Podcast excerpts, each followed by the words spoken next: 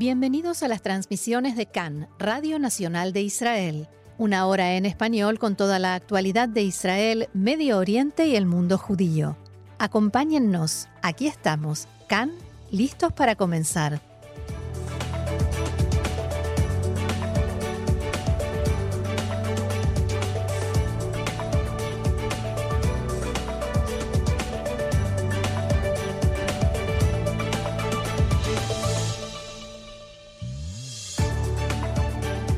Shalom, shalom, queridos oyentes. Brujim Abaim, muy bienvenidos. Hoy es viernes 15 de marzo y no, no es un viernes habitual. Estamos aquí en vivo, son las 2 de la tarde en Israel. Estamos en la ciudad de Tel Aviv, en los estudios de Cannes y se encuentran aquí del otro lado del cristal, como siempre, ayudando, trabajando para que esto sea posible en la asistencia de producción Ariel Stuchinsky, siempre ahí al pie del cañón, y en los controles y puesta en el aire Agar Gabay Dgani. Y como les decía, no es un viernes habitual, cada semana los invitamos a escuchar las notas de la semana, pero hoy vamos a estar aquí para ofrecerles noticias, un informe especial, ya que desde anoche nos encontramos inmersos en una escalada de violencia con la franja de Gaza, que a esta hora todo indica que se ha resuelto con un cese de fuego puntual, logrado con mediación de Egipto. Pero como solemos decir, vamos a comenzar por el principio, retomando la información sobre cómo comenzaron estas últimas 24 horas de violencia, incertidumbre y sobre todo sorpresa.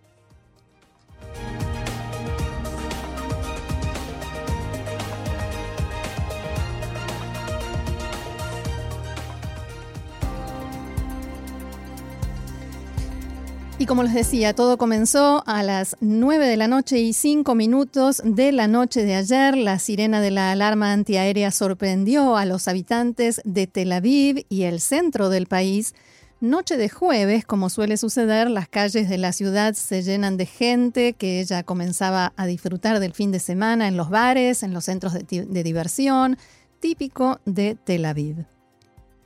Poco después de la sirena se escucharon fuertes explosiones como resultado de dos proyectiles de tipo Fajr lanzados desde Gaza contra la principal zona urbana israelí sin provocar heridos o muertos. Decenas de personas debieron ser atendidas por ataques de pánico y hubo un herido leve por una accidentada corrida hacia el refugio.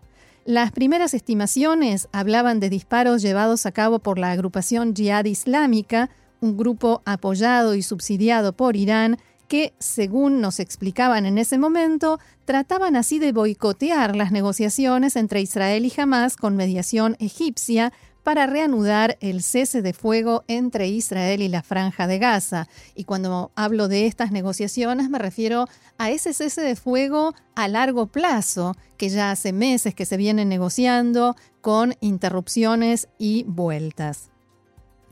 En los primeros instantes, ninguna agrupación asumió la autoría de los, de los disparos, pero con el correr de las horas comenzaron a sumarse los comunicados de Hamas, la Jihad Islámica y otras facciones palestinas que negaban haber estado involucrados o haber disparado contra Tel Aviv. El primer ministro y ministro de Defensa israelí Benjamin Netanyahu se desplazó a la sede central del Ejército y Defensa en Tel Aviv para mantener consultas de urgencia con los responsables de los organismos de seguridad.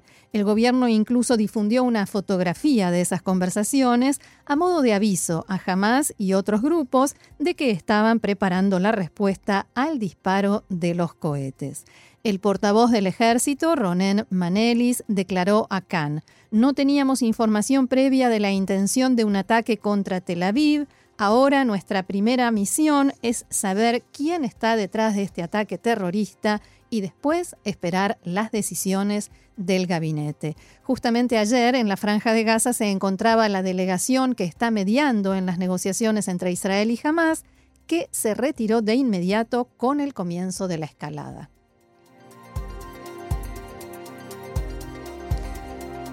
Y como es habitual en tiempos de tensión y escaladas en la franja de Gaza, las poblaciones del sur de Israel sufrieron las consecuencias dos cohetes fueron disparados contra los consejos regionales de Shara Negev y Sdot Negev desde Gaza durante la noche. Uno de ellos fue interceptado por el sistema cúpula de hierro, mientras que el otro cayó en un descampado. También en el Consejo Regional Eshkol sonaron las alarmas, pero afortunadamente se trató de un lanzamiento fallido que cayó en una zona deshabitada dentro de la franja de Gaza. También la ciudad de Sderot sufrió las consecuencias de la escalada, siendo objetivo de otros tres cohetes. Dos de los mismos fueron interceptados por cúpula de hierro, pero las esquirlas que fue interceptado en el aire, las esquirlas del em, misil interceptor precisamente, causaron algunos daños materiales al caer sobre una escuela. En total fueron siete los misiles disparados contra Israel y uno más fallidos. Ninguno de ellos, hay que decir y recordar, ninguno causó heridos. Aviones y helicópteros de combate realizaron ataques en la franja de Gaza, aviones israelíes, durante toda la noche y la mañana de hoy. En estos ataques fueron destruidos más de 100 objetivos de los brazos armados de Hamas y la Jihad Islámica, entre los que se destaca el complejo de oficinas de la organización, encargado de planificar y llevar a cabo atentados terroristas desde la margen occidental, ubicado en el centro de la franja de Gaza. Este centro se ocupaba de repartir instrucciones a las células terroristas en Judea y Samaria, del entrenamiento de sus miembros y de la construcción de infraestructura terrorista.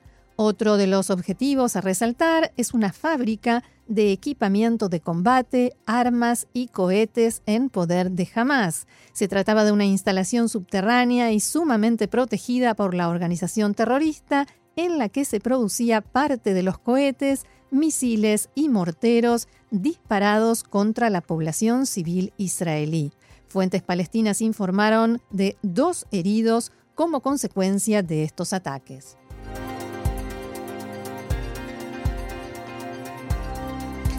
Y a esta hora la situación es la siguiente. Fuentes de Hamas dicen que se logró un cese de fuego con Israel con mediación egipcia.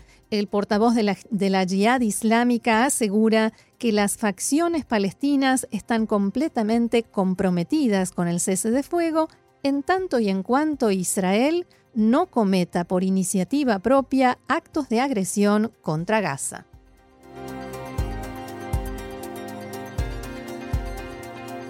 Fuentes de inteligencia de Egipto indicaron que Hamas es el responsable del lanzamiento de los misiles hacia la zona del centro de Israel, pero que sin embargo se trata de un ataque que no fue organizado por ellos.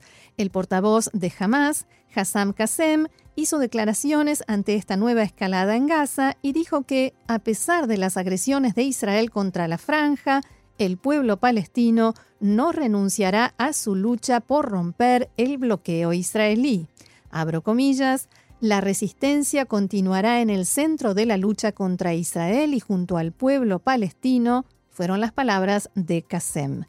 También el brazo armado de la Jihad Islámica anunció oficialmente que elevaron al máximo su nivel de preparación y llamaron a todos sus efectivos a estar disponibles para otra vez abro comillas, hacer frente a los ataques israelíes y obligar al enemigo a hacerse responsable por sus agresiones.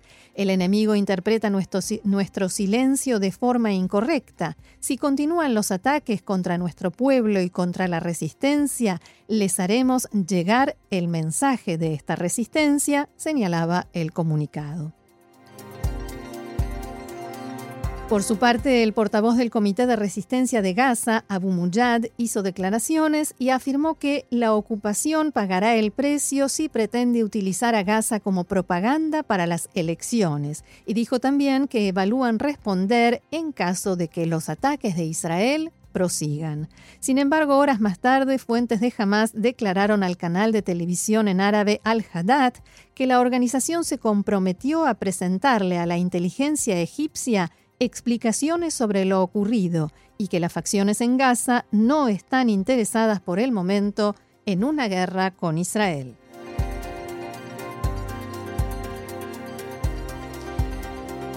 También el portavoz de la Jihad Islámica, Dahoud Shaved, declaró que siempre y cuando Israel cese sus ataques en la franja de Gaza, su organización está comprometida a proseguir con los pasados entendimientos de cese al fuego y expresó que Israel es el único responsable de esta peligrosa escalada. En las últimas horas ya no se han registrado lanzamientos de misiles desde Gaza ni ataques israelíes en la franja y la agencia de noticias palestina SAWA reportó de varias fuentes que la actual escalada ha llegado a su fin gracias a los esfuerzos de Egipto por contenerla.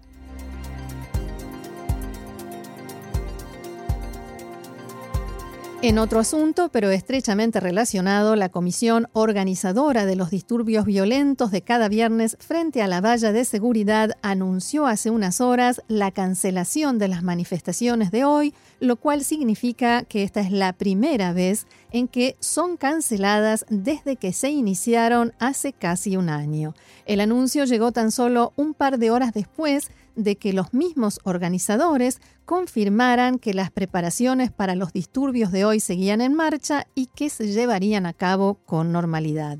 Sin embargo, en el mensaje de aviso sobre la cancelación añadieron que continúan comprometidos con la organización de la Marcha del Millón en conmemoración del primer aniversario del comienzo de las manifestaciones violentas que se iniciaron el 30 de marzo del año pasado.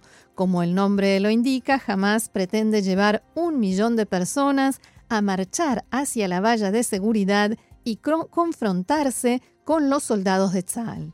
Cabe mencionar que estos disturbios, en mucha menor proporción, por supuesto, se vienen llevando a cabo cada viernes desde hace casi un año, produciéndose en ellos incontables incidentes violentos y varios muertos y heridos del lado palestino, así como también algunos del lado israelí.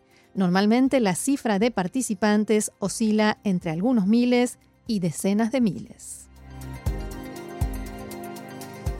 Hay mucha más información, vamos a seguir actualizando, pero volvamos hacia atrás a la noche de ayer, porque después que sonaron las alarmas, las ciudades de Tel Aviv y Rishon LeZion ordenaron abrir los refugios públicos, pero en diferentes declaraciones los intendentes de varias localidades del centro del país dejaron en claro que solo se trataba de una medida de precaución. Así lo explicaba el alcalde de Tel Aviv, Ron Hulday. אנחנו מוכנים, פתחנו את המקלטים, ואנחנו נמצאים כרגע במציאות שבה אנחנו מחכים להמשך הוראות. Estamos preparados, hemos abierto los refugios y estamos en una situación en la que esperamos saber cuáles serán las siguientes instrucciones. Huldaí también se quejó de la falta de información, en sus palabras, de comunicación por parte del gobierno y de que tuviera que ser él quien se ocupara de actualizar y tranquilizar a los habitantes de la ciudad.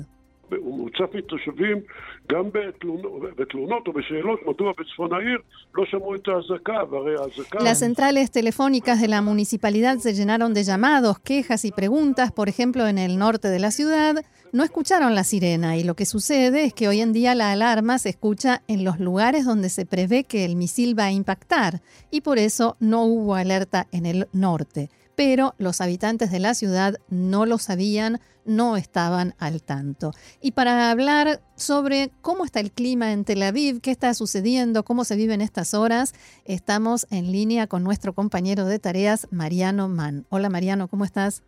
Hola Roxana, ¿cómo estás? Muy bien, tranquilo, un día más en Medio Oriente. Así es. ¿eh? ¿eh? y hoy no vamos a hablar de tecnología. Hoy, como habitante de la ciudad de Tel Aviv, quiero preguntarte cómo se están viviendo estas horas. Vuelvo un segundo a lo que acabas de decir, justamente no sería el día ideal para hablar de tecnología porque eh, este uno de los países más eh, avanzados en lo que se refiere a tecnología y comunicación. Ayer tuvo una falla enorme que seguramente será capitalizada para aquellos enemigos más radicales que busquen el factor sorpresa y no vulnerar un entente cordial es como que jamás no le interesaba atacarte la vida. Esto tomó realmente por sorpresa a la ciudad y la falla de tecnología de comunicación, como recién eh, escuchábamos en el insert de, del alcalde de la ciudad, eh, eh, ha sido dramática. Ha sido dramática carne propia lo puedo decir. hoy en día la ciudad está tranquila, vive su vida de manera natural, no se han suspendido actividades, eh, el ritmo sigue siendo el mismo, frenético de un viernes a la mañana, de compras, de cafés, de cultura y, preparación para la llegada del Shabbat. Eh, ayer hubo cierta convulsión, no en toda la ciudad, pero sí en, la parte más eh, céntrica, lo que podríamos llamar el centro neurálgico que compone, por ejemplo, las torres Asrieli, y es de donde se ve aquel video que está mm. circulando en redes con eh, los misiles que en teoría habrían interceptado en principio, pero luego no, los mm. cohetes disparados de Gaza. Sí, aclaremos esto porque en un primer momento se dijo que uno de los cohetes fue interceptado en Tel Aviv. Esto no tiene nada que ver con la información de la noche, donde sí hubo intercepciones en el sur del país. Después se dijo que no, después llegó la información oficial que decía que no. De todos modos, la gente sigue insistiendo con que en los videos se ve una intercepción, pero la información oficial dice que no la hubo. Ahora, mucha gente en Tel Aviv siguió en las fiestas, ya empezaron las fiestas de Purim, siguió, el propio alcalde habló desde el estadio anoche, estaba en el partido eh, de básquet de eh, aquí en Tel Aviv y no se escuchó la sirena. No, no se escuchó, yo vivo en el noroeste de la, en el noreste de la ciudad y la sirena aquí no se escuchó, se escuchó sí el boom, se escuchó un estallido que podría haber sido un contenedor descargado o alguna prueba del ejército, uno está acostumbrado ya a determinado tipo de, de sonido. Se escuchó de manera muy lejana en, eh, en, esta parte de la ciudad, como justamente decía Huldaí en el norte, yo estoy en el noreste y no no fue presencial, estamos muy cerca de una escuela con la sirena muy presente, con los refugios. Eh, realmente lo que, lo que reinó ayer fue la intranquilidad, eh, la desinformación y sobre todo eh, estas idas y vueltas en lo que fue la comunicación oficial de que sí, que, que, impactaron, de que no impactaron. Huldaí mismo dijo que uno habría impactado en el mar y sus quejas sobre la falta de información oficial y de tener que ser él quien tome acciones eh, de, que le corresponden al comando de la retaguardia, bueno, es dramático para llevar tranquilidad a la población. Claro.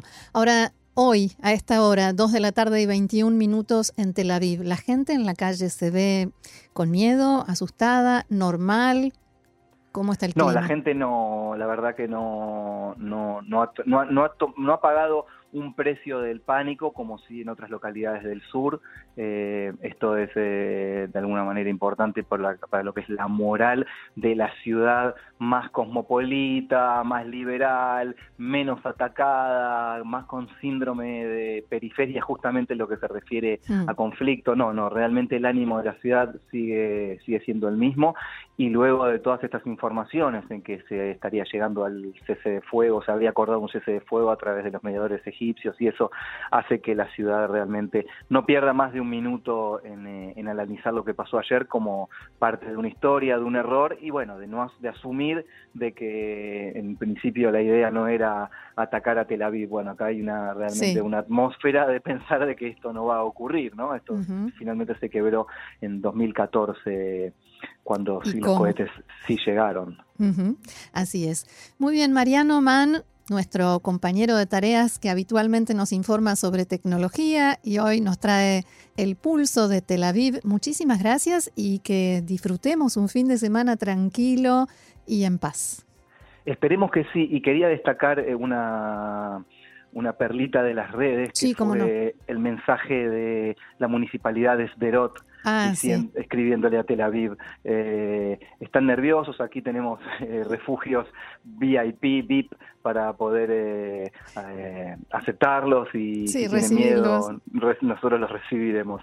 no hay que perder el humor ante todo, el humor judío y el humor israelí como hace tiempo hablaba Moldaski en exclusiva, eh, para nosotros realmente es, es importante en momentos dramáticos que en otros lugares del mundo parecen realmente catastróficos. Y que no, nos entienden. y no porque no lo sean, eh, sin embargo, esta, esta gotita de acidez, de ironía, eh, se pone un poco en situación que como también hay que tomar las cosas en este país. Así es. Mariano Mann, muchas gracias y bueno, seguimos en contacto.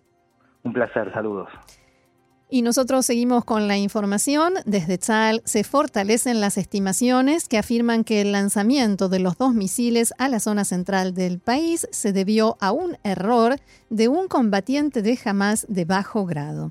Asimismo, señalan que Israel no tomó esto en cuenta a la hora de responder, ya que Tzal apunta como responsable a Hamas de todo lo que suceda en la franja de Gaza. Por otro lado, el Gabinete de Seguridad se reunirá nuevamente el domingo para discutir sobre la incesante tensión proveniente de la franja de Gaza en una reunión que, cabe aclarar, ya estaba fijada desde antes del lanzamiento de misiles sobre Tel Aviv.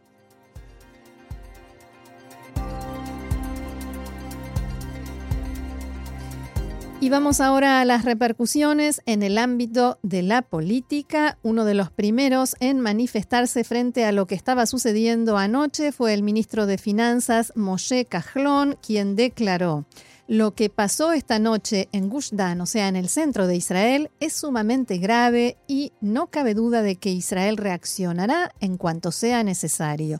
No hay inmunidad para nadie. Todas las agrupaciones en la franja de Gaza son organizaciones terroristas y así hay que tratarlas. Apoyaré el regreso de las ejecuciones selectivas. No hay inmunidad para los líderes de Hamas ni de ninguna otra organización terrorista. Palabras de Moshe Kahlon.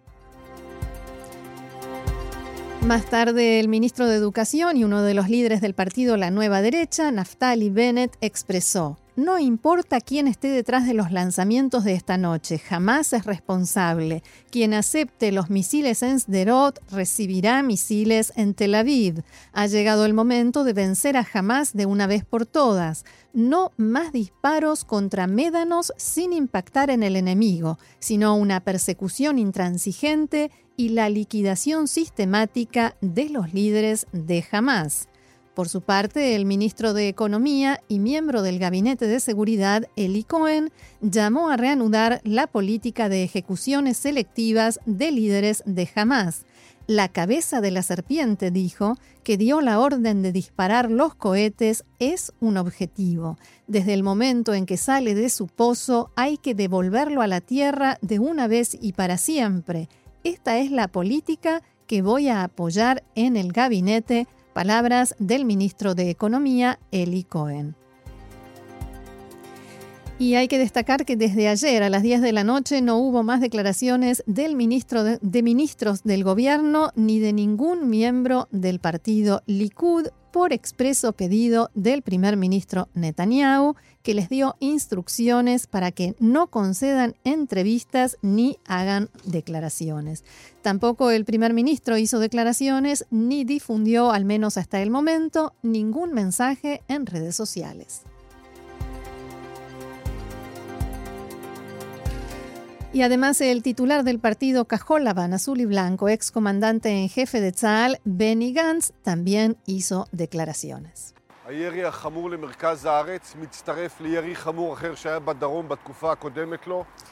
El incidente de disparos hacia el centro del país es sumamente grave y se suma a otros incidentes graves en el sur en los últimos meses. Creemos que se requiere una acción ofensiva para restablecer el poder de, de disuasión que se ha extinguido. Junto a la exigencia de un ataque operativo, continuaremos con nuestra línea institucional dando nuestro apoyo a Tzal y seguiremos de cerca los resultados de las evaluaciones de seguridad y el desarrollo de los acontecimientos. Asimismo, Yair Lapid, el otro líder de Cajol Laván, escribió en su cuenta de Twitter: quien no actuó frente a Hamas con fuerza y a tiempo recibe misiles también sobre Tel Aviv.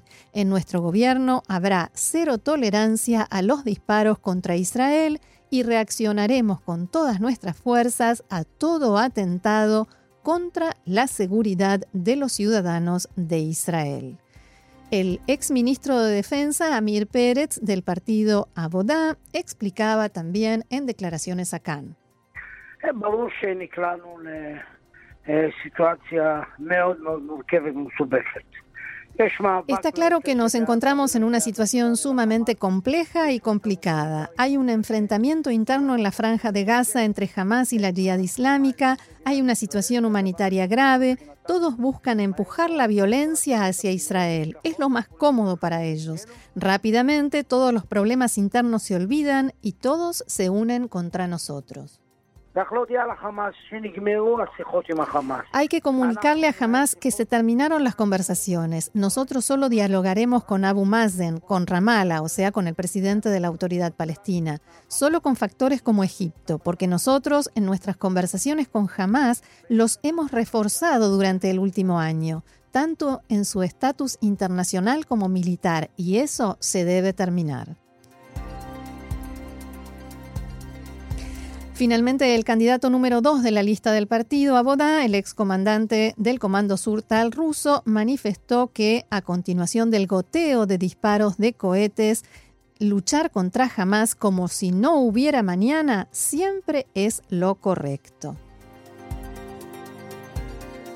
Y en la mañana de hoy, el ex ministro de Defensa y titular del partido Israel Beitenu, Avigdor Lieberman, criticó con extrema dureza al gobierno y específicamente a Benjamin Netanyahu y dijo lo siguiente.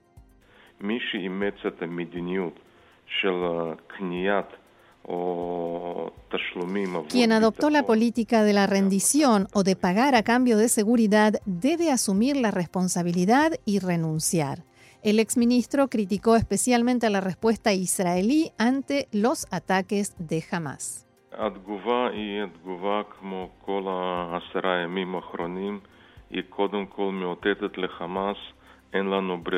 La reacción es idéntica a la de los últimos 10 días. En primer lugar, le indica Hamas, no tenemos alternativa, reaccionamos porque debemos, no queremos una escalada, continuamos con la política errónea que es la raíz de esta equivocación. Queremos pagarles dinero a cambio de la seguridad de los ciudadanos de Israel. Y explicó más específicamente por qué cree que la respuesta israelí no fue adecuada.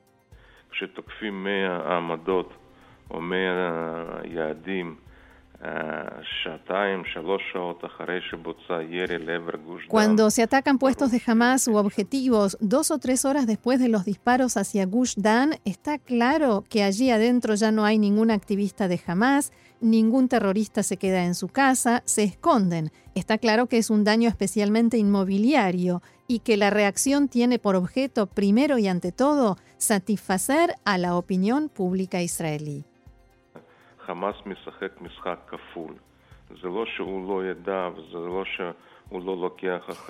Jamás juega un doble juego, no es cierto que no sabía o que niega su responsabilidad. En la franja de Gaza no vuela una mosca sin pasaje aéreo. No es posible disparar un misil Fajr sin conocimiento de los líderes de Hamas. Y por ello, esto es una clara señal. Ustedes quieren tranquilidad, entonces paguen más. Y el embajador de Israel ante Naciones Unidas, Dani Danon, exige al Consejo de Seguridad que designe a Hamas como organización terrorista y repudie el lanzamiento de misiles hacia Israel. Según Danon, Hamas disparó contra Israel desde lugares poblados, utilizando a los civiles como escudos humanos y cometió un doble crimen de guerra. El embajador Danón expresó en un comunicado que ningún otro país en el mundo dudaría en actuar por la seguridad de sus ciudadanos y que la doble moral respecto a Israel es inaceptable. Dos de la tarde, 32 minutos. Ya está en comunicación con nosotros desde fuera del estudio hoy nuestro compañero de tareas, Sal Emergui. Hola, Sal, ¿cómo estás? Muy bien, ¿qué tal? ¿Cómo estás?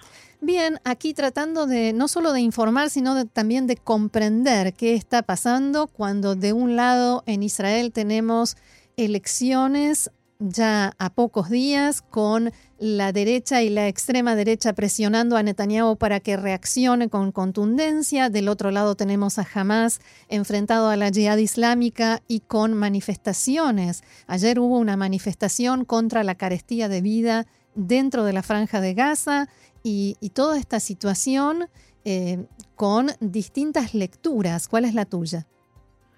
Sí, en primer lugar, eh, Roxana, una cosa que de hace unos minutillos, el líder de la Partido Nueva Derecha, Naftali Bennett, ha hecho un nuevo vídeo, nueva crítica muy dura contra Netanyahu y también contra el ejército. Ha dicho que la respuesta israelí a la respuesta de Israel en el sentido de que jamás disparó por error es patética. Por tanto, la presión de Bennett eh, y de la derecha, como tú decías, sobre Netanyahu es muy importante.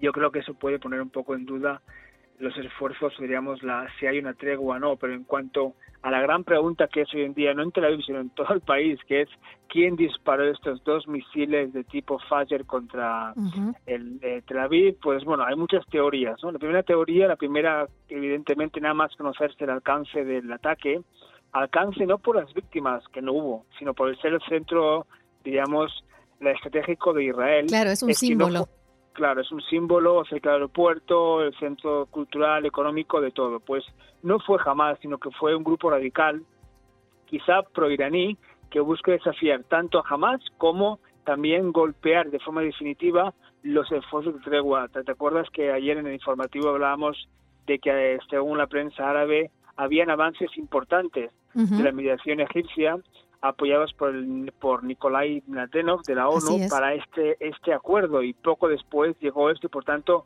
muchos podían pensar que es un intento de la yihad islámica, eh, diríamos, ordenado por Irán para destrozar estos esfuerzos y también porque jamás en ese momento exacto, las nueve y cinco de la noche, estaba reunido los, dirigentes con los egipcios en Gaza.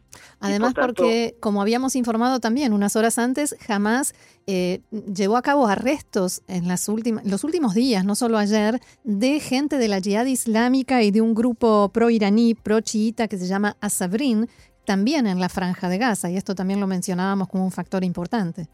Claro, y por tanto podría ser eh, en ese caso eh, una orden de Irán y el, a Yihad Islámica eh, dando la espalda a Hamas, que es quien manda a mano de hierro en Gaza, y el otro interesado, creo yo, en que haya una escalada o al menos que no haya tregua es evidentemente el presidente palestino Abu Mazen desde Ramallah, pero hay que tener en cuenta que no todos los grupos palestinos, por supuesto grupos pequeños, no tienen un misil de tipo Fajr, es un tipo realmente importante, es decir, si jamás puede controlar eh, y puede evitar que se lancen en globos o diríamos globos explosivos, yo creo que un misil es mucho más fácil de evitar.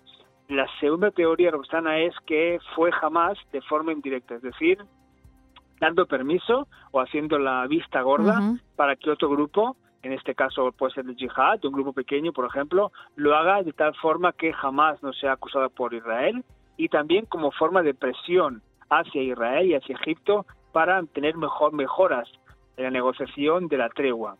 Y la tercera teoría es la que da, como tú decías antes, el ejército. Es decir, primero, a primera de la mañana nos despertábamos con la noticia de que el Tzahal, el ejército, informaba de que jamás es el responsable directo de haber disparado dos misiles de Tel Aviv, en base a la información de diligencia. Esa es la primera versión del Tzahal. Pero más tarde el ejército mismo según eh, fuentes del ejército citadas por todos los medios, y evidentemente cuando se dicen fuentes que el ejército está interesado en que salga esto fuera, es que jamás fue responsable, pero de forma, como tú dices antes, por error. Es decir, hay muchas bromas, ¿no? De cómo es posible que... ¿Cómo, se, ¿Cómo se dispara un misil por error? Exacto, es decir, eh, yo me, olvidé el microondas y también me olvidé el misil y el misil casi, pues, ¿sabes? Un poco así, muy raro. Alguien se quedó dormido sobre el botón. Exacto, entonces ahí es la pregunta, eh, jamás por supuesto niega que tenga relación con esto y no sabremos exactamente quién ha sido todavía de forma clara, pero la gran pregunta ahora es, eh, yo creo que esta, este mensaje de que fue un error de Israel, quizás de, de jamás, quizás sea un intento también de, de ejército para decir algo así como, bueno, hemos reaccionado de forma contundente, sin objetivos destacados, pero no vamos a ir más allá de esto porque fue un error. Evidentemente, en las bases de la derecha de Netanyahu, porque como todo esto está muy mezclado política y, militar, pues esto no es aceptable. Y ten en cuenta, fíjate, que desde el pasado, desde esta noche, Netanyahu, que suele siempre hacer muchos comunicados y tweets y todo, desde, desde la noche ni una ni un comentario, solo una foto que se ha visto. Sí, sí, sí, lo, comentábamos recién. Exacto, ni una ni un comentario. Es más, ha pedido a todos los miembros del Likud que no hablen y por tanto quien habla es básicamente la oposición criticándole dentro en el gobierno como Bennett y fuera como Lapid o como por supuesto los miembros del Partido Laborista. Bien, ¿cuál es tu previsión? ¿Cómo sigue esto? ¿Cómo sigue esto? Pues bueno, la pregunta ahora que eh, la, la, indicación, bueno, la noticia que, que se ha dado también de que por primera vez en un año las facciones palestinas han anulado las manifestaciones de protesta esa semana, tienen una doble doble interpretación, ¿no? Como sabes, aquí todo se complica, no puede ser nada especial, que ese tipo de mm. cara cruz. Por un lado, si eres si eres optimista, puedes pensar que, o bueno, no optimista, pero puedes decir que por un lado lo hacen porque eh, la situación de seguridad es muy complicada y por tanto se temen que haya más ataques o más escalada. Eh, la otra versión es que si, por ejemplo, la situación hubiera se volviera a normalidad, pues no hay ningún problema en volver a hacer manifestaciones y por tanto yo no creo que sea un símbolo de que vayamos a una tregua clara. Es evidente que Egipto está presionando mucho, porque Egipto se juega también su prestigio y más que su prestigio en esta mediación. No, no creo, creo muy, muy complicado que Egipto consiga lo que parecía anoche más fácil, que es una tregua más sólida, pero llevamos ya casi siete horas, seis horas sin ningún tipo de cohete al, al sur de Israel, tampoco ataques de Israel, y por tanto, si no hay ningún tipo de error o ningún tipo de, diríamos, de, problema o ningún tipo de, de iniciativa o de orden, creo que pueden, podemos decir que este, esta especie de, de ping-pong que empezó ayer con las bolas, entre comillas, de dos misiles en forma hacia Tel Aviv, podría estar acabando, pero sabes, aquí todo puede ser eh, en cualquier segundo alterable, cualquier comando que sea una persona puede volverse loco o puede decidir cualquier error Exacto, cualquier error, exacto, cualquier error, ¿sabes? Como cada uno, ¿no? Cada mañana se levanta y juega con el Fajr en su casa. Pues cualquier error puede provocar que haya un misil y evidentemente Netanyahu está cada vez más presionado porque, como decían aquí, eh, a nivel político y, y por último, Rosana, importante, hay también las redes sociales eh, muchos, básicamente de gente que es anti-israelí, pero bueno, las teorías de conspiración de que todo esto es una cosa que Netanyahu ha fabricado, que es mentira, vas sobre todo para que para como son elecciones a Netanyahu le conviene ahora mismo que haya que haya una guerra o que haya una reacción y yo creo que está todo lejos de realidad. Completamente, porque por primera vez tiene rivales que le hacen sombra en su eh, rol de Mister Seguridad como él se presenta. Tiene tres excomandantes en jefe de, de Tzal, eh, como rivales políticos y no es lo que más le conviene en este momento, me parece. Y no solo eso, yo creo que lo más importante es que Netanyahu sabe, como cualquier persona que no es política y tiene que hacer su discurso político, todo el mundo sabe que una reacción israelí militar no va a traer la calma enseguida. Mm, es más, una reacción militar va, va, a provocar una escalada aún mayor y aparte de esto, en tema electoral, haga lo que haga Netanyahu a nivel de reacción, será considerado muy, muy moderado por sus bases. Y sus bases, todo lo que no sea acabar con Hamas, que es un fin, un fin idealista de la derecha, que a nivel militar es prácticamente imposible, a menos que no quieras arriesgarte y entrar en Gaza y ocupar Gaza y quedarte en Gaza unos meses, claro. Claro, ese es en realidad lo último que hubiera querido que suceda a esta altura de la campaña electoral. Sí, por eso no, no hace comentarios y por eso eh, incluso su hijo Netanyahu, eh, eh, comenta este, esta escalada diciendo que esto es lo que pasará si hay retiradas en en la ribera occidental. Por mm. tanto, en el Likud hay mucho silencio, el Likud espera que esto pase cuanto antes, que no se haya más complicaciones. El domingo no sé si lo has dicho domingo, hay la reunión de mini gabinete, Eh, pero eh, yo ahora mismo no veo, no veo a menos que sea toda una, táctica de, Israel, no veo ahora mismo que Israel eh, siga con las represalias militares. Y yo sí que creo que si hay más represalias militares, en este caso jamás sí que empezará a, atacar, eh, porque sabe que, que, a nivel militar, haga lo que haga Israel, no va a conseguir eh, esta tregua que hoy en día se consigue solo a través de la mediación egipcia. Bien, como decíamos, un día más en Medio Oriente y esperemos que, que, se conserve esta calma, esta por ahora tensa calma que estamos viviendo en las últimas horas. ¿Algo más que quieras agregar, Sal? No, como tú decías, como antes también decía Mariano, un poco de humor, ¿no? Que mm. decía, pues, como tú decías, un día más en la oficina, como cada día vas a, tu casa, a tu trabajo, con tu café, tu Fager, ¿sabes? Tranquilamente, no hay ningún problema. Pero bueno, yo espero que, espero realmente, sobre todo por... Eh, por todos de que de que se calme la cosa y que, al menos haya una tregua, ojalá. Así es. Bueno, muchas gracias y nos vemos aquí en el estudio del domingo. Muy bien, chao, chao. Bye, shalom.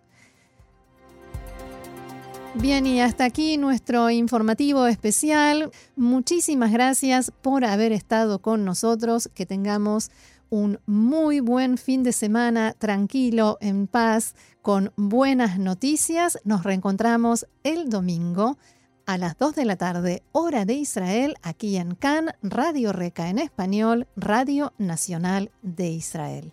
Muy buen fin de semana. Shabbat Shalom.